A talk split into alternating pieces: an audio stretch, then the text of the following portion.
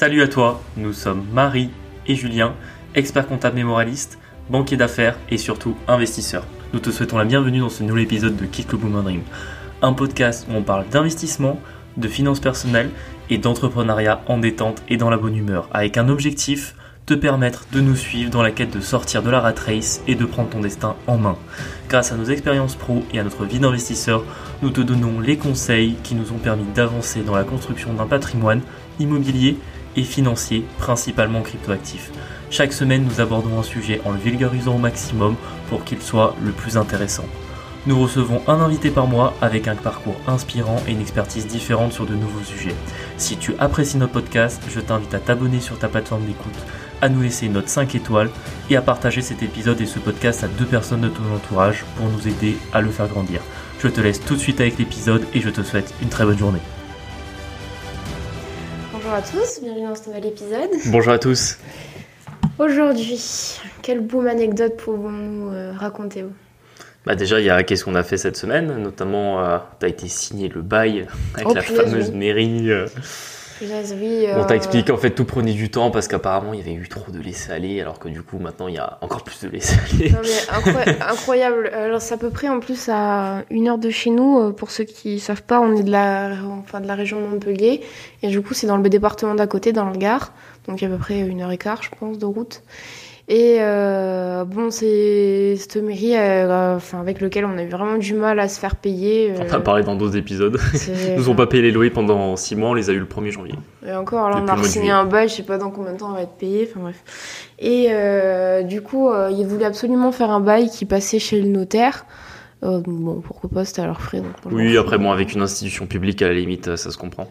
C'est ça. Et euh, du coup, j'arrive chez le notaire euh, et euh, bizarrement, bah du coup, il y avait quelqu'un de la mairie, il y avait pas le maire. Le maire signait à 17h. Et moi, je signais, je crois, 11h30, un truc comme ça. Et, et en fait, bah, c'est même la, la- dame de la mairie qui a commencé à me dire qu'ils étaient vraiment désolés pour les délais de. Et euh, sachant qu'on avait aussi, on a encore un truc avec eux au niveau de l'urbanisme, donc c'est quand même incroyable parce qu'ils nous font une casse et bonbons pour euh, l'urbanisme, mais pour les loyers, euh, ils étaient pas trop pressés.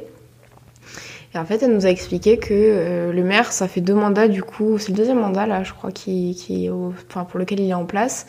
Et en fait, apparemment, on n'est pas du tout les seuls. Il y a eu tellement d'abus euh, au niveau des fonctionnaires. Euh, je pense aussi de l'argent public qui a été dépensé à foison. Dilapidé comme d'hab. Oh, Voilà. Et apparemment, il y avait un DGS qui était nouveau, qui resserrait les vis à fond. Et euh, du coup, bon, bah, la dame des finances publiques, elle était complètement débordée. Et, euh, et du coup, ils étaient vraiment désolés pour le, pour le délai de paiement. En fait, elle se met souvent en arrêt maladie. On l'avait remarqué, on n'arrivait pas à la joindre. Et en fait, au final, c'est la dame du, qui s'occupe du foncier, donc de tout ce qui est les baux, etc., qui n'a rien à voir avec l'argent Qui gère le truc qui gère le truc directement et euh, l'élu auquel elle est rattachée. Donc bon, j'étais là, bon, bah, c'est pas grave, on va essayer d'être à l'heure pour les Trouver prochains mois. ouais. et euh, la notaire, du coup, est la notaire de la mairie et euh, elle me disait que c'était abusé, même pour eux, c'était ultra compliqué d'avoir les papiers, les éléments, euh, d'être payé. Enfin bon, c'est. Voilà. Une galère comme d'hab dès que ça touche à l'État quoi. Ouais, euh, en Ça, la bureaucratie française. euh, alors, en fait, c'est dingue parce qu'on nous ponctionne un fric monstre. Ouais, et on en a fait, des services publics nuls, un truc Rien ne fonctionne, c'est un truc de malade.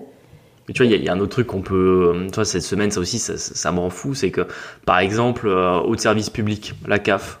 Alors, nous, on, on a des liens avec la CAF parce qu'on a des locataires qui la touchent. Et en fait, on a du coup un espace CAF où on a accès. Mm. Par exemple, on peut déclarer ben, euh, euh, le loyer s'il y a un, il y a un changement. On peut déclarer si, le, si la personne est partie, si elle paye pas son loyer. Enfin, on a plusieurs options en ligne. Et finalement, l'option qu'on a le plus besoin en tant que propriétaire, qui est simplement celle où on peut recevoir, parce qu'il faut savoir que quand vous êtes propriétaire, vous pouvez décider de recevoir directement les APL. Ça peut permettre déjà que bah, vous soyez payé au moins par les appels le 5, parce que c'est tous les 5 de chaque mois que- qu'elles sont versées. Et en plus, euh, si jamais vous avez un locataire où euh, vous- il peut y avoir on va dire, des petits soucis de paiement, bah, au moins déjà vous êtes assuré d'avoir les APL quoi qu'il arrive, parce que vous les recevez directement. Et en fait, ça, on peut pas le faire en ligne, on est obligé de leur envoyer un courrier en remplissant un formulaire à la main. Enfin bref, c'est archaïque. Oui, Alors euh, qu'ils pourraient juste nous mettre un bouton en ligne, ils ont déjà notre RIP parce que enfin, forcément on en a plusieurs, donc euh, il suffirait qu'on appuie sur un bouton et ça serait bon, et non là on doit envoyer un courrier, et comme par hasard on a envoyé le courrier, ça n'a pas été pris en compte, alors on sait pas si on reçu. On va devoir appeler, attendre 15 minutes que quelqu'un prenne l'appel, faire la vérification, machin machin, pour qu'ils nous disent qu'ils l'ont pas reçu. Voilà, je vais repayer un timbre pour être sûr qu'ils l'ont bien reçu. C'est ça, alors qu'on pourrait le faire en 15 secondes en ligne quoi. Enfin bon. La France. Ouais. Ça, tu voulais aussi, je crois, parler que vous avez fait un recrutement dans le cabinet où tu bosses où t'étais pas satisfaite. Je suis désespérée. En fait, on a bon, enfin, métier comptable, mais même le tien, je pense, euh, on a des gros soucis. J'ai de... j'ai des exemples très similaires. Ouais, on a des gros soucis aussi. de recrutement et euh, par exemple dans mon cabinet, je, je pense que c'est pas un problème de salaire, mais en fait on a du mal à trouver des gens compétents. Donc là, c'est-à-dire on a un quelqu'un qui est entré. euh, alors nous on n'est pas décisionnaire, euh, c'est moi qui fais les recrutements, mais je suis pas décisionnaire sur la rémunération qu'ils proposent. Et généralement les associés ce qu'ils font, c'est que quand on décide de retenir un profil, ils s'alignent à la REM. Qui est, de, qui est demandé. Comme ça, on est sûr que ça se barre pas. euh, Enfin bon, tout- il y a tout un personne. business du recrutement chez nous. Ah, mais les comptables, ça a l'air très compliqué. Ouais, mais tu sais qu'il y a des cabinets de recrutement qu'on paye euh, 8%, je crois, ou Du 10%. salaire annuel Ouais, Donc vous, vous voulez payer un mois de salaire, quoi. c'est- abusé, quoi. Et euh, en fait, du coup, c'est eux qui nous trouvent les profils. Et du coup, voilà, quand euh, un, un salarié demande de telle rémunération, généralement, on s'aligne. Et bon, c'est vrai que euh, cette, euh, cette personne, elle avait l'air de faire l'affaire. Euh, en fait, on se rend compte que pas du tout. Après un mois, euh, voilà, elle fait pas le minimum. En fait, elle a un salaire de, de collaborateur confirmé. Et euh, en fait, elle fait pas un tiers. Là, je pense que sur son portefeuille, elle a dû prendre euh, bah, un groupe enfin, pour lequel elle est aidée du coup du chef de mission. Mais là, le chef de mission, il m'a dit que ça faisait pas du tout l'affaire. Donc, euh, en fait, il a fait tout seul la... les TVA et le bilan, il le fait tout seul sur ce groupe-là. Et en fait, elle a pas pris contact avec le trois quarts de son portefeuille. Et tout, tout prend des plombes. Et en fait, c'est compliqué parce qu'on n'a pas de solution. En fait, on a un période fiscale. Donc là, on a du mal à trouver des profils. Et euh, bah, en fait, on est obligé de se contenter euh, bah, de, de profils pas top. Et euh, à contrario, du coup, euh, on, a, un petit jeune qu'on a pris en, en assistant juridique euh, qui a fait un BTS banque assurance à la base.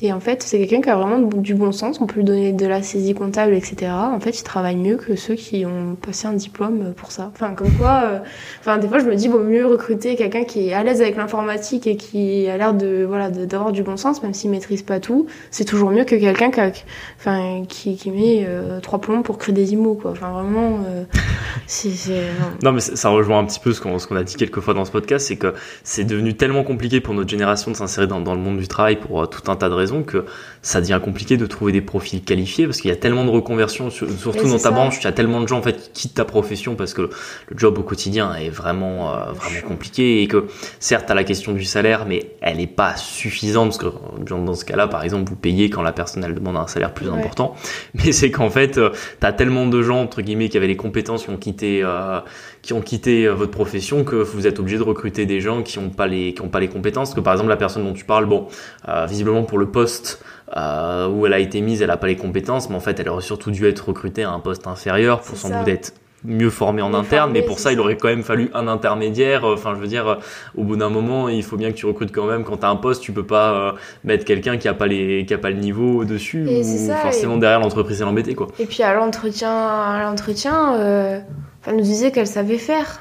Tu vois, c'est ça le truc. Et en fait, on se rend compte que, alors soit personne ne la ne revoyait ce qu'elle faisait dans dans ses précédents cabinets. euh, en fait, rien n'est bon, quoi. Tout, tout, chaque fois, il y a des erreurs. euh, Et en fait, le problème, c'est que nous, qui sommes entre euh, le top management des associés qui ont rien à foutre que les choses soient pas faites, eux, ils veulent juste pas de problème et le staff en bas qui du coup il a vraiment la prod etc bah en fait nous enfin mon poste on est chef de mission et c'est nous qui faisons le tampon entre les deux donc quand elle fait pas euh, correctement sa TVA c'est moi qui dois reprendre euh, bon, là pour le coup c'est mon collègue mais ça marche avec n'importe qui. En fait c'est nous qui faisons qui compensons le travail qu'elle est censée faire alors qu'on la on paye quelqu'un quand même euh, un temps plein. Et en fait c'est nous qui compensons euh, euh, le travail qui est pas fait. Et franchement il est temps que ça s'arrête parce que c'est vraiment fatigant. Enfin, moi, j'adore la comptabilité, mais le, le métier en soi de cabinet d'expertise comptable, pff, c'est super dur, franchement. euh, on fera un épisode dédié sur les cabinets C'est d'expertise. ingrat. Mais moi, en plus, j'ai un exemple vraiment similaire parce qu'au boulot, ils ont recruté euh, en tant que, en gros, euh, euh, conseiller bancaire d'accueil, donc qui est Mhm. censé accueillir les clients et faire les opérations de base. Ils ont recruté un gars qui a pourtant un bac plus 5 dans, dans un domaine assez poussé, mais qui a pas réussi à trouver de job. Et en fait, ils l'ont recruté à ce poste-là, qui est du coup un poste, on va dire, niveau bac plus 2, alors que lui, il a quand même bac plus 5. Mais le problème, c'est que son bac plus 5 n'a en fait rien à voir avec le milieu de la finance, de la banque, des chiffres. Il a vraiment fait un, quelque chose de plus, plus littéraire. Et en fait, euh, forcément, ils l'ont, sans aucune même formation interne, ils l'ont foutu à l'accueil euh, le premier jour en Le mode débrouille-toi. Alors que, euh, au final, euh, il a pas du tout les compétences. Alors bon, peut-être qu'avec du travail et, Ouais, des- formations internes, peu, il pourra ouais. progresser, mais c'est, je trouve quand même chaud de mettre quelqu'un qui a aucune base du monde bancaire, du monde financier, du monde juridique euh, à l'accueil d'une agence bancaire et Mm. surtout que du coup, bah, malheureusement, c'est euh, les collègues qui. Bah, euh, c'est qu'ils ont pas trouvé mieux en fait. C'est ça. Ouais, c'est ça, mais euh. c'est, c'est, c'est pour illustrer les mêmes Ouais. problèmes de recrutement. C'est que normalement, ils auraient dû trouver des gens qui, a- qui, a- qui auraient ce profil-là. Après, je les soupçonne aussi d'avoir fait exprès de recruter un bac plus 5 parce que du coup, dans leurs chiffres, en gros, ils ont recruté un, un, un Ah gros oui, c'est vrai qu'il y a la dimension Ouais, chez vous. c'est ça. Donc euh, je, les- je les soupçonne qu'il y ait un peu de ça dans l'histoire, mais c'est surtout que du coup, en fait, euh, on est passé de quelqu'un qui faisait ce poste-là depuis des années et qui faisait ça très bien à quelqu'un qui est absolument pas formé pour le faire et que du coup, les collègues sont obligés de. Même pas sûr qu'il de reste. en- ça. Même pas sûr qu'il reste en plus. C'est même pas sûr qu'il reste Parce non plus pour de lui c'est quelques mois. compliqué. euh, T'imagines, Bah ouais. tu retombes dans un domaine qui est pas du tout le tien. on te Enfin bon, c'est juste une illustration parce que contrairement, contrairement à toi, moi je m'en, je m'en occupe pas directement vu que moi je suis rattaché à la banque privée. Mais euh, c'est vrai que c'est un exemple un peu similaire dont on a quand- encore mis quelqu'un, un jeune qui avait pas le, le profil. Et c'est, dommage parce qu'au finalement ça peut-être même le mettre en difficulté ou se dire qu'il est nul et qu'il est pas fait pour bosser dans le monde du travail. Alors que bon, à un moment donné, enfin c'est, évident que si moi je sais m'envoie, m'envoie faire du marketing par exemple, alors que j'ai jamais été formé là-dedans, bah forcément au début je vais avoir l'air ridicule, tu vois. Alors que pourtant j'ai fait des études et tout, mais je veux dire, à un moment donné, t'as des métiers qui s'inventent pas et que quand t'as étudié dans une branche et que tu fais un métier qui a rien à voir dedans sans avoir été formé au préalable dedans, bah, à un moment donné, forcément, ça peut euh, ne pas bien se passer, quoi. C'est sûr. On va passer à l'épisode du jour. On avait, je Ouais. crois, une question sur le LMP quand même avant de démarrer. Oui, euh, il y a quelqu'un qui m'a posé la question euh, de euh, qu'est-ce qui se passe, enfin, ou du moins qu'est-ce qui change quand on dépasse les seuils euh, LMNP et que du coup on tombe dans la case LMP. Alors, ça, ça mérite pas un épisode entier, oui, ça bah, en fait, on, a- on répondre vous avez fait un très bon épisode sur le LMNP parce que c'est vraiment une niche très intéressante pour devenir investisseur immobilier. Et on avait rapidement parlé dans l'épisode du loueur en meublé professionnel, qui est un autre régime, qui est du coup le régime que vous remplissez quand euh, vous dépassez les 23 000 euros de loyer par an, plus que euh, vos loyers en location meublée non professionnelle dépassent le total de vos autres revenus. Mm. Donc c'est ce qui fait que vous passez en loueur meublé professionnel. Euh, les conséquences, elles sont on va dire que vous avez les conséquences qui sont importantes, après vous avez le régime en lui-même. Alors sur les conséquences qui sont importantes, c'est surtout que vous allez en fait perdre le bénéfice de vos déficits reportables en LMNP. Alors ça, c'est la plus, je pense, la conséquence fiscale la plus difficile. C'est-à-dire que souvent, quand on est en LMNP, on a du déficit reportable sur plusieurs années. Par exemple, nous, c'est notre cas, je sais plus, je pense qu'en fait, on paiera pas d'impôts au moins pendant 3 ou 4 ans sur euh, nos, nos investissements en LMNP, parce qu'on a du déficit reportable. Si demain, on passe LMP, ces déficits ne sont plus imputables, parce qu'en fait, c'est comme si vous créez une nouvel- d'un point de vue fiscal, quand vous passez de LMNP à l'MP, c'est comme si vous recréez une nouvelle activité. Alors c'est bête hein, parce que c'est exactement la même chose et que vous avez rien fait qui change quelque chose, c'est juste une question de seuil, mais d'un point de vue juridique et fiscal, c'est comme si vous passiez dans un nouveau régime. Donc vous perdez déjà le bénéfice de votre déficit reportable et donc bah, ça veut dire qu'en fait vous allez payer des impôts directs. Donc ça déjà ça fait un petit peu mal. Après, euh, le plus embêtant, c'est que vous allez vous retrouver à euh, payer des cotisations URSAF, donc en fait d'être attaché au SSI, donc à la Sécurité sociale des indépendants, et euh, que quand vous avez un, bénéf- un bénéfice sur votre activité LMP, au lieu de juste payer euh, de la CSG CRDS au taux de 17,2, qui sont les prélèvements sociaux classiques euh, des activités non, non professionnelles, là vous allez du coup devoir cotiser à la Sécurité sociale des indépendants. Bon, ça vient au niveau de votre régime euh, d'assurance maladie, ça change rien, surtout si vous êtes salarié. À la retraite, ça vient la bonifier un petit peu, mais sincèrement entre nous, ces cotisations, vous êtes plus perdant qu'autre chose de les payer. Donc il vaut mieux éviter autant que possible de passer au régime LMP et de le plus simple c'est de faire attention à son seuil des 23 000. En gros moi je vous recommande plutôt de euh, on va dire faire en sorte qu'en LMNP vous ayez maximum 22-23 000 euros de revenus par an et que vous ne dépassiez pas ce seuil comme ça au moins vous n'avez pas à vous poser la question est-ce que vous avez passé LMP ou pas? En général ceux qui se sont fait avoir c'est beaucoup d'investisseurs qui avaient commencé à investir en 2015, 2016, 2017 parce que c'est depuis euh, le 1er janvier 2019 si je dis pas de Mhm. conneries qu'ils ont fait cette modification où on peut passer automatiquement à l'MP. Et donc ils se sont fait avoir. C'était souvent des gens qui avaient euh, qui avaient fait qui avaient pas fait comme nous. Nous on a fait beaucoup de SCI à l'IS. C'était des investisseurs qui avaient fait beaucoup en direct. Et en fait euh, ils se sont fait avoir parce que quand ils avaient 80 000 euros de loyer par an, bah forcément ils sont passés à l'MP direct. Il y a ceux qui font de la courte durée aussi. On en a aussi. fait parler en LMNP, mais du coup, euh, quand vous faites de la courte durée, vous éclatez rapidement le plafond quand même. C'est vrai que nous, on fait pas de courte durée. Tu vois, ça, c'est un, épisode qu'il faudrait qu'on fasse. C'est vrai, parce qu'on s'est demandé qu'est-ce que, quel épisode on faisait. la, courte durée, et c'est vrai qu'en plus, on a beaucoup de choses à dire parce que partout sur Internet, il y a beaucoup de courte durée, et nous, on est anti-courte durée. Bon, bref, c'est un autre sujet, on va passer pas, c'est, euh, pas s'égarer. Et effectivement, comme tu dis, ceux qui sont en courte durée, qui font des loyers plus importants. Bah, ils passent direct en LMP. C'est ça, c'est ça, c'est ça. Surtout qu'il y a eu, bon, on va rentrer dans les détails, mais il y a eu la petite modification fiscale où euh, ils ont, après je sais pas qui était au régime micro euh, en, location courte durée, mais tu as perdu l'abattement des 71% et t'es passé à l'abattement des 30%. Mais bon, ça concerne pas grand monde. Et euh, sinon, ça c'est peut-être les conséquences les plus intéressantes que vous pouvez, que vous avoir en LMP, c'est que déjà votre immobilier n'est pas sujetti à l'IFI, donc à l'impôt sur la fortune immobilière. Ça c'est bon à savoir, mais en vrai, encore une fois, n'allez pas dans ce régime-là. Et après, c'est que quand vous détenez de l'immobilier professionnel depuis euh, pas mal d'années, vous avez euh, le bénéfice des régimes fiscaux des professionnels et notamment des abattements pour durée de détention qui sont plus favorables au lieu d'avoir une exonération de votre impôt sur le revenu en 22 ans, vous l'avez en 15 ans. Donc euh, c'est quand même mieux. vous avez aussi des exonérations quand vous vendez des biens et que vous dépassez pas certains seuils. Bon, on va pas rentrer dans les détails parce que sinon on va vous noyer. C'est vraiment de la fiscalité pure. Il, peut en gros y avoir des avantages sur votre impôt sur le revenu au moment de la revente, mais en fait vous allez le perdre en URSAF parce que de l'autre côté euh, vous allez reprendre vos amortissements et payer de l'URSAF sur vos amortissements. Donc voilà, retenez qu'il faut rester en, LN, en LMNP et que le mieux pour ça, c'est de pas dépasser les 23 000 euros de recettes annuelles en nom propre. Voilà, comme ça au moins je vous ai donné un bon conseil simple et sachez juste que le régime LMP existe, qu'il est très différent et que si vous allez dedans, vous aurez des conséquences fiscales qui sont très importantes. Et sociales aussi. Et sociales surtout. Ok, le thème du jour, du coup. La holding. ouais, on a décidé de vous parler de la holding. On reste dans la fiscalité juridique. on est chaud. Dans le cadre surtout de l'investissement immobilier, parce que bon, euh, euh, je suppose que les entrepreneurs qui nous écoutent, euh, si un jour dans le cadre de leur société d'exploitation, la question se pose, les avocats seront plus à même que nous d'en parler. C'est propre à chacun après, mais nous, on peut quand même vous aider sur la sur euh, la création d'une holding dans le cadre de l'investissement immobilier. Surtout pour ceux qui commencent à avoir du level et plusieurs sociétés. Oui, surtout que là encore une fois, hein, nous notre but c'est pas de c'est pas de faire de vous des, des juristes ou des experts comptables, c'est juste de vous donner en fait des clés pour que vous sachiez dans quelle stratégie vous orienter et que les mots qu'on vous donne, en fait, vous les ayez déjà entendus et que le jour où vous rencontrez un professionnel qui vous en parle, ou même mhm. si par exemple vous, vous avez l'idée d'aller voir un professionnel pour leur en parler, bah en fait, vous auriez déjà des bases. Et, et c'est un peu bête, hein, mais la fiscalité, le droit, en fait, c'est plus on entend parler, plus ça paraît facile. C'est-à-dire que dès qu'on met la main dans quelque chose pour la première fois, ça paraît un peu compliqué. Et la fois d'après, c'est beaucoup plus simple. Un exemple tout bête, hein, mais c'est un PLU, un plan local d'urbanisme. Moi, la première fois que j'en ai ouvert un, ça me semblait hyper compliqué compliqué, c'était compliqué de s'y retrouver compagnie. En réalité, c'est toujours pareil. Et après, une fois que vous en avez, vous êtes fait un peu violence la première fois, vous l'avez ouvert, vous êtes allé au bout du truc et euh, la fois d'après, quand vous regardez le PLU d'une autre ville, en fait, ça vous paraît très simple.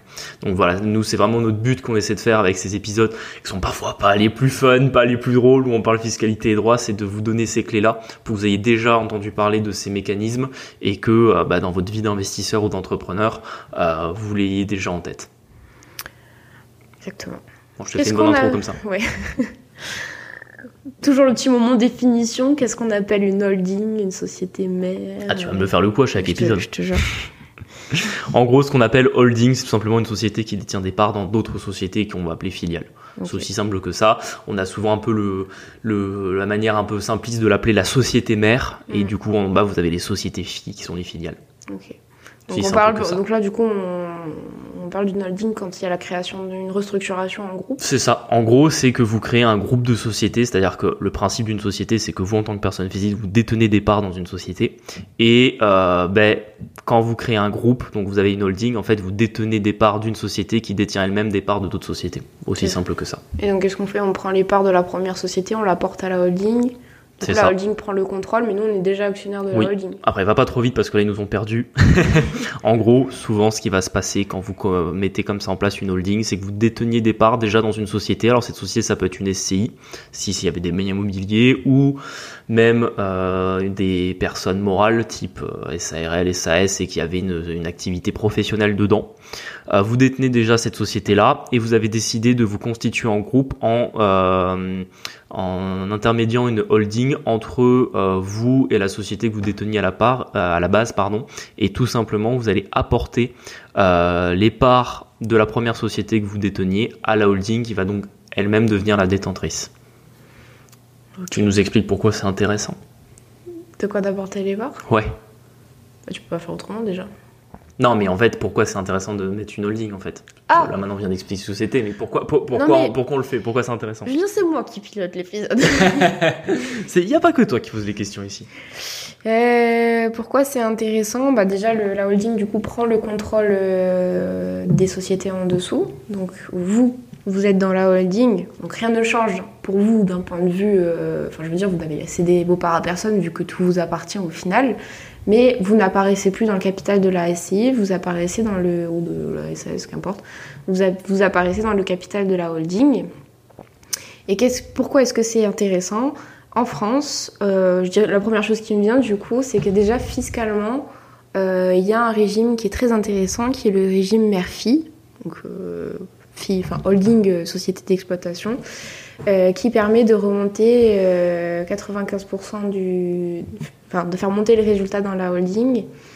Euh, d'être exo sur 95%. Voilà, d'être exo sur 95% et de juste réintégrer 5% euh, d'une cote par an. Ça, c'est comptable. Oui, mais en gros, il faut savoir que si vous êtes exonéré sur 95% et que le taux d'IS il est à, il, est à 25%, on va dire, c'est-à-dire qu'en fait, vous payez 1,25% d'impôt sur votre résultat. Donc c'est plutôt, on, on réintègre 5% de, au titre des codes, enfin, on réintègre pardon 5% euh, d'une cote part au titre des charges comprenez bien que le but, du coup, c'est que de monter les charges euh, pour dépasser justement, euh, parce que quand tu réintègres les 5%, ça te fait quand même une petite base. Un petit résultat, oui. Et le but, c'est de noyer le résultat pour pas payer d'impôts du Exactement, c'est qu'en plus, vous avez passé des frais dans votre holding. Moi, moi ce que je, rajouterais à, ce que tu, à ce que tu as dit de manière très précise, c'est surtout qu'en plus, le, le, gros souci en France que vous avez pas euh, dans les pays anglo-saxons. Et c'est pour ça que vraiment en France, le, vrai outil fiscal pour payer moins d'impôts, c'est la holding. C'est qu'en fait, euh, bah, dans les pays anglo-saxons, on considère que votre société, c'est la vôtre et vous pouvez à peu près faire ce que vous voulez avec l'argent. En France, c'est très compliqué. Alors ça, c'est vraiment la théorie juridique. Mais en gros, euh, une société, elle a la personnalité morale. Donc d'un point de vue juridique, c'est ça, elle existe, elle a ses propres droits. Et en fait, vous, même si c'est votre société, que c'est vous qui l'avez créée, vous n'avez pas le droit de faire ce que vous voulez avec l'argent à l'intérieur. C'est ça le vrai problème. Et notamment, une société ne peut pas vous faire de prêt. C'est totalement interdit, ça s'appelle un acte anormal de gestion. Vous n'avez pas le droit d'utiliser de l'argent de votre société pour faire autre chose et de vous dire bon ben je le rendrai plus tard.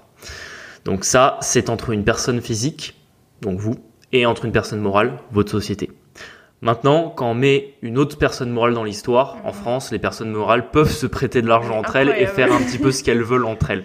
Donc en fait, quand vous avez comme ça la problématique de vous avez une société vous, qui a de l'argent et vous voulez mettre une autre société, donc typiquement par exemple vous avez fait un premier investissement immobilier dans une société depuis peut-être 2-3 ans, ça se passe bien, vous avez du cash flow dans cette société, vous voulez créer une deuxième SCI dont, pour mettre un nouvel investissement immobilier, vous avez besoin de cash pour faire la Porsche et la banque ou payer les frais.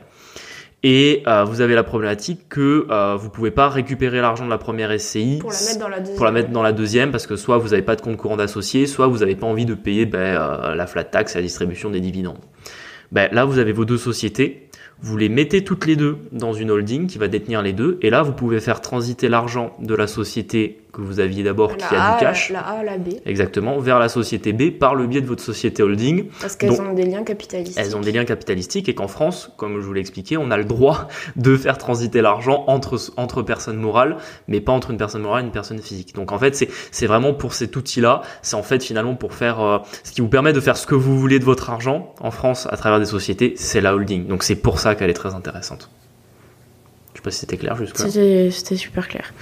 Euh, juste rapidement, on peut avoir une société euh, holding euh, passive, donc juste détenir les parts, et là où ça devient plus intéressant, une société active qui du coup prend la gestion de, de ces filles. Donc dans l'occurrence, là, on est plutôt dans un contexte d'investissement immobilier qui prend la gestion des SCI. Donc, c'est-à-dire que votre holding, son but, du coup, c'est de gérer les biens immobiliers et gérer la SCI d'une manière générale.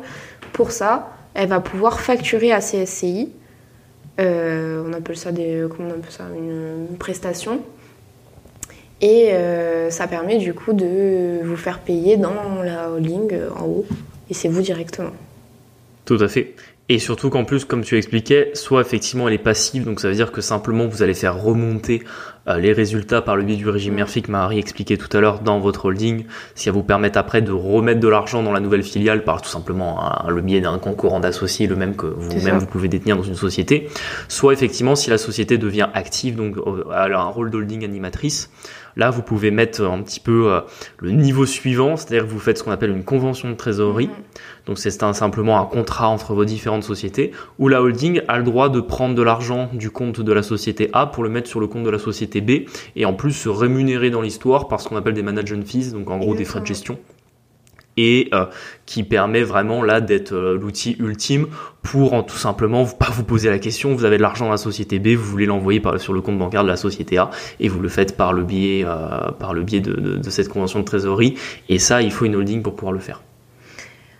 Du coup, si on prend, si on résume la holding, vu qu'elle gère les, les, filles en dessous, elle a tous les moyens pour le faire. Donc, imaginons, ça rentre dans je, veux dire une connerie, mais ça rentre dans le dans, dans, l'objet de, de, la gestion des filles.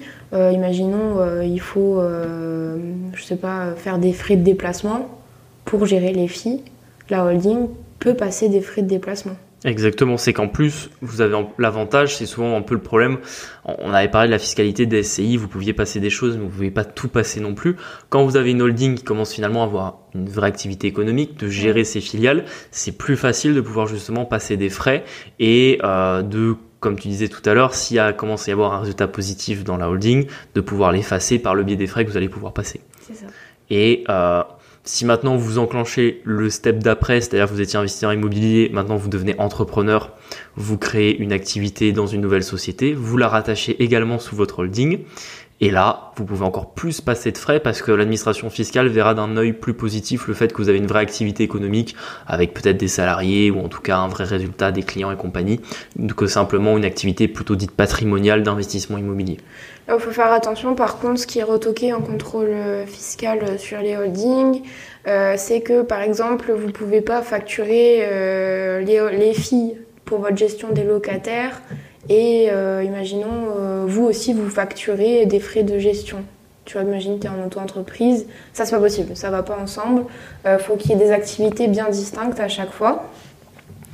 c'est principalement ce qui est retoqué et les dépenses somptuaires. Après, bon, comme toute société commerciale, du coup, euh, voilà, c'est ce qui est principalement retoqué. oui, c'est peut-être ça, tu peux développer. Les... parce que ça, ça va ça, ça, accroître un petit peu euh, les, contrôles fiscaux là-dessus.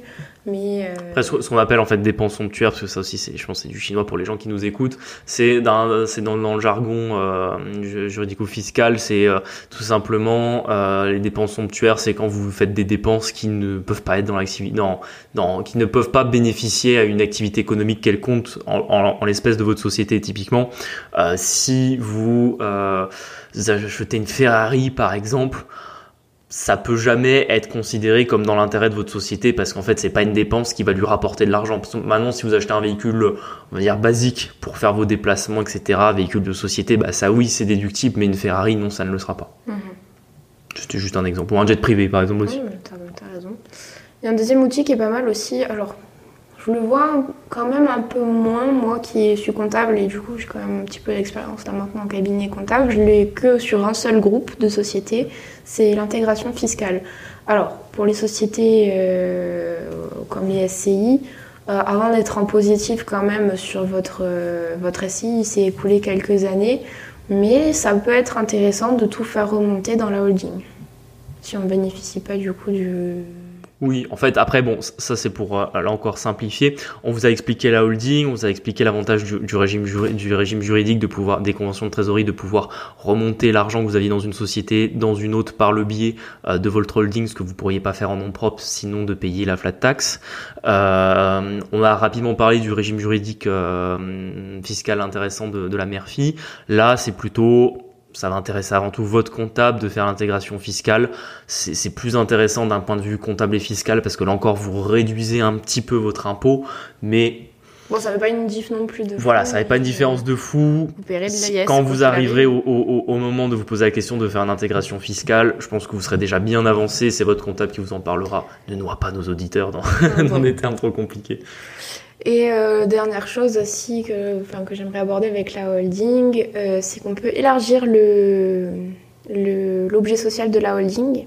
C'est-à-dire que bon, imaginons vous étiez, euh, vous étiez enfin vous, l'objet social de la holding à la base c'était de gérer les filles en bas de sur, sur votre immobilier. Voilà ce qu'on appelle holding animatrice, voilà simplement gérer ses filiales. Vous décidez de vous mettre à, vos, à votre compte. Imaginons, je sais pas je sais pas, on prend Madame Michu, en fait, euh, elle est. Euh, ouais, elle décide de créer une vraie société, euh, une vraie activité, par contre, dans une nouvelle société dessous. Moi, je la mettrais pas dans la holding, la, nouvelle activité. Oui, mais ça peut aussi. En fait, ça élargit le champ des, le champ des dépenses. Oui, mais bon, tu nous avais expliqué la dernière fois que c'était pas très bien d'un point de vue des contrôles fiscaux en fait, de les contrôles fiscaux le, le euh, de plus en plus, mais encore une fois, j'en ai déjà parlé des contrôles fiscaux, tant que vous racontez une histoire qui est cohérente. Euh, ça peut se tenir. Mais oui. Donc, euh, Effectivement, donc au lieu de créer une nouvelle société pour mettre votre activité, vous la mettez directement dans votre holding. Voilà, ça élargit, et je sais pas, imaginons Madame Michou maintenant, avant elle était, enfin, elle décide d'être influenceuse, elle élargit la holding à l'influence, mais ça fait rentrer beaucoup plus de, de champs de dépenses possibles que, que juste euh, gérer les, gérer les biens immobiliers. Après, pour aller un petit peu plus loin sur la holding, c'est vraiment ce qui va vous permettre de créer un vrai patrimoine étendu parce que quand vous allez avoir votre vie d'investisseur, naturellement, au bout d'un moment, nous, on vous a quand même conseillé de passer en société. Nous, c'est ce qu'on a fait en SCI à l'IS. C'est le régime le plus intéressant quand vous allez chercher de, gros argent, de la grosse renta à travers, euh, à travers vos investissements. Euh, également, si vous faites des investissements financiers, ça peut être intéressant de, plutôt que de les faire en nom propre, de les faire dans vos sociétés si, si vous les faites à partir de l'argent qui a été généré par vos sociétés. Et euh, naturellement, vous allez vous, à un moment vous retrouver avec plusieurs sociétés pour différentes raisons. Soit parce que bah, au bout d'un moment, dans une, une seule SCI, on veut pas non plus empiler euh, des centaines et des centaines de, biens immobiliers. Si vous suivez notre petite euh, notre petit conseil qu'on avait expliqué euh, euh, pour les prêts immobiliers, effectivement de faire une SCI par banque, ben naturellement au bout d'un moment vous allez devoir aller voir plusieurs banques pour faire vos prêts immobiliers. Donc en général vous allez voir une SCI dans chaque banque. Voilà, ça c'est un conseil qu'on vous a donné. Donc il y a bien un moment donné vous allez avoir plusieurs SCI. Également si vous associez avec d'autres gens, peut-être qu'au mm. début vous investissez tout seul ou avec votre conjoint, puis à un moment donné vous investissez avec votre frère, puis vous investissez avec un ami, puis vous investissez investissez avec un, juste un partenaire de business que vous allez rencontrer au fur et à mesure que vous avancez dans le temps. Donc à un moment donné, vous allez avoir plusieurs sociétés. Le plus simple pour pouvoir gérer toutes ces sociétés, c'est quand même de créer une holding et c'est ce qui va vous permettre d'avancer dans le temps, dans le sens que cette holding va centraliser finalement tout le cash que vous allez générer sur vos différentes sociétés, le rassembler dans une seule coquille, donc dans une seule société. Et typiquement, si vous demain vous créez une autre société qui a besoin de fonds propres pour démarrer son activité ou son investissement, c'est la holding qui va pouvoir apporter ces fonds-là. Et encore une fois, ça, c'est uniquement sans avoir payé aucun impôt sur la distribution du dividende, donc sur les fameux 30% de flat tax qui font si peur quand on parle de fiscalité des sociétés. Et en plus, cette holding, effectivement, qu'on en parlait tout à l'heure, vous allez pouvoir passer pas mal de frais de votre vie courante dedans qui se rapportent à votre activité d'investisseur et à votre euh, et tout simplement à l'activité de, de, gestion des filiales. Donc en réalité, euh, tous les frais que vous passez sur la société, ben en fait c'est des frais que vous payez avec la carte bleue, le chéquier de la société, c'est pas des frais que vous payez avec votre compte personnel. Donc entre guillemets, ça fait de l'argent en moins que vous avez à sortir de la société pour payer votre train de vie indirectement. Oh, on a dit, on a dit le mot. Après, quand je dis train de vie, attention, je parle pas non plus de payer les vêtements, de payer, de payer n'importe quoi, mais je veux dire, c'est pour les dépenses qui pourraient être mixtes, quoi. Voilà, les dépenses qui sont mixtes, qui, qui, qui, vont dans l'intérêt de la société de vos business, mais qui sont un peu pour vous. Par exemple, vous payez euh, un nouvel ordinateur, un resto resto, vous payez peut-être un voyage d'affaires ou un voyage où vous allez aller visiter des biens immobiliers en même temps, ben, une partie peut être déductible. Rien que déjà de les frais de déplacement, on en a parlé, mais ça représente déjà beaucoup quand et nous on le voit au quotidien, l'essence, les péages et compagnie, les frais de véhicule, quand on doit se déplacer un peu partout pour pour gérer les biens immo. Euh, également, si vous, par exemple vous achetez des logiciels ou des services en ligne pour vos investissements, qui soient immobiliers ou même financiers, des conseils euh, en bourse ou peu importe, voilà, tout ça, c'est des frais qui vont venir, euh, vous n'aurez pas à payer de votre poche et que c'est la société qui va payer, et donc des frais qui seront déductibles de son résultat, qui vous permettront de payer un petit peu moins d'impôts. Donc c'est vraiment pour ça que euh, la holding est un outil très puissant. Et euh, vraiment quand vous pouvez parfois entendre que euh, la France est un paradis fiscal des riches, en fait c'est vrai à travers notamment la holding qui est l'outil fiscal en France le plus puissant pour arriver à générer beaucoup d'argent sans payer euh, énormément d'impôts. Vous l'avez notamment, je ne sais pas si vous l'avez déjà vu, mais quand il y a des milliardaires comme euh, Bernard Arnault, où en fait on calcule que euh, il a payé qu'un pour cent d'impôts sur le total de son patrimoine ou de ce, de ce qu'il a gagné l'an dernier, bah, c'est avant tout parce qu'en réalité, ce qu'il a gagné, il l'a gagné à travers ces sociétés qu'il détient, donc c'est ces sociétés qui ont payé de l'impôt, et qu'en fait, puisqu'il n'a pas eu besoin de distribuer l'argent, bah, il n'a pas eu besoin de payer plus d'impôts que ça en nom propre. Donc en fait, tout ce que vous laissez dans vos sociétés, vous le faites échapper à vos impôts personnels en soi. Mhm. Enfin, et quand je dis échapper, je parle pas de fraude fiscale, je parle de ce qui est possible de faire légalement. Donc vraiment, c'est très très puissant. Et c'est vraiment comme ça que vous allez finalement pouvoir faire grossir boule de neige, parce que en France, pour aller vite, on parle souvent de cette boule de neige de l'investissement dans le podcast. moi, j'aime bien ce terme. C'est très, c'est très. Euh, il y, a une vraie image derrière qu'on peut voir au niveau de, de, de, comment vous allez faire grossir vos investissements et votre patrimoine au fur et à mesure du temps. Et en réalité, moins vous allez payer d'impôts sur cette boule de neige, plus cette boule de neige va être grosse. Parce qu'il faut bien voir qu'à chaque fois que vous payez un petit peu d'impôts, ben, vous prenez un peu de neige de votre boule que vous jetez entre guillemets dans le vent, quoi. Donc, si vous mettez cette boule de neige dans votre holding et que vous arrivez à mettre en place des, des stratégies où vous payez peu d'impôts, ben, en réalité, votre boule de neige, elle va continuer à grossir et à rouler plus vite que si vous aviez tout fait en nom propre et que vous étiez fait un peu massacrer ou matraquer par la fiscalité. Mm. Donc euh, ouais, vraiment, la, holding, c'est un vrai outil de, restructuration et c'est accessible même les personnes qui font juste de l'investissement. Ah oui, tout à fait. Parce que bon, les entrepreneurs qui nous écoutent, je suppose qu'au bout d'un moment, dans un certain stade de leur, euh, de leur activité, euh, sont plus ou moins amenés à, à, la, création de la holding. Tout à fait. C'est intéressant. mais voilà, sachez que pour les personnes qui ont juste des SCI ou pour lesquelles c'est pas du tout le métier de base, etc., sachez que pour vous c'est possible aussi et euh, qu'au contraire, on vous encourage à, ancrer. À ancrer. Et hum, je peux peut-être donner une idée de coût, combien ça coûte de, mettre en place une holding? On avait dit que voilà, créer une SCI, ça coûtait à peu près 1000 balles quand on la faisait faire par un professionnel. Je sais pas, je dirais 1005, euh, rédaction des actes et machin. Après, vous avez payé un peu pour la rédaction des conventions de trésor si vous voulez que ce soit oui. Donc on va dire 2000 euros pour créer une holding. Voilà, euh, En frais de compta, c'est moins cher qu'une société normale, parce qu'il n'y a pas, pas beaucoup de flux. Et voilà. Ok, donc vous voyez en plus, même d'un point de vue des frais, c'est quand même accessible. Enfin, dès, que vous commencez à être dans, un, dans, dans une logique d'investissement, de, de, de, en fait, d'avoir du gros argent, des gros frais, ben vous voyez quand même 2000 euros pour une holding, ça reste, ça reste quand même finalement assez euh, raisonnable. Mm-hmm. Et surtout, euh, maintenant qu'on vous en a parlé, vous saurez qu'un jour, si le professionnel euh, du droit que vous avez enfin votre conseil vous en parle, ben, vous saurez au moins de quoi il s'agit. Et je pense qu'en termes de quand on se posait la question de créer une holding, je pense au bout de quand on commence à investir depuis 2-3 ans, je pense. Et euh, quand vous commencez en tout cas à avoir deux sociétés. Et si vous êtes entrepreneur, je pense dès le début. Oui, je pense que... si on est entrepreneur dès le début, si on est salarié, que c'est juste de l'investissement, je pense au bout de 2-3 ans et qu'on commence à avoir une, deux, trois SCI à peu près. Parce que là aussi, euh, quand vous apportez vos titres, euh, il y a un sursis d'imposition par rapport à la valeur de, des sociétés. Donc il faut le faire tôt. En fait, il faut le faire plutôt tôt. C'est pour ça que Julien a raison. Si vous avez déjà une société d'exploitation, imaginons un restaurant ou quoi, faites-le dès le début parce qu'au moins, quand vous revendrez ou quoi, il n'y aura pas de. Oui. ah, mais c'est pas éclaté par la. C'est bien parce que tu m'as rappelé. Ça, c'est peut-être le dernier cheat code de la. De, de la holding, c'est au moment où vous revendez les parts d'une société. Yeah. Parce que quand vous revendez les parts d'une société, votre plus-value, quand vous êtes en nom propre, est imposée bah, à la flat tax, 30%. Mhm. Donc euh, si par exemple, je sais pas, vous aviez une société, vous l'aviez créée pour 1000 euros, vous la revendez 100 000, vous êtes imposé sur 99 000, vous avez payé 30% de, flat tax, vous avez payé à peu près 30 euh, 000 euros d'impôt.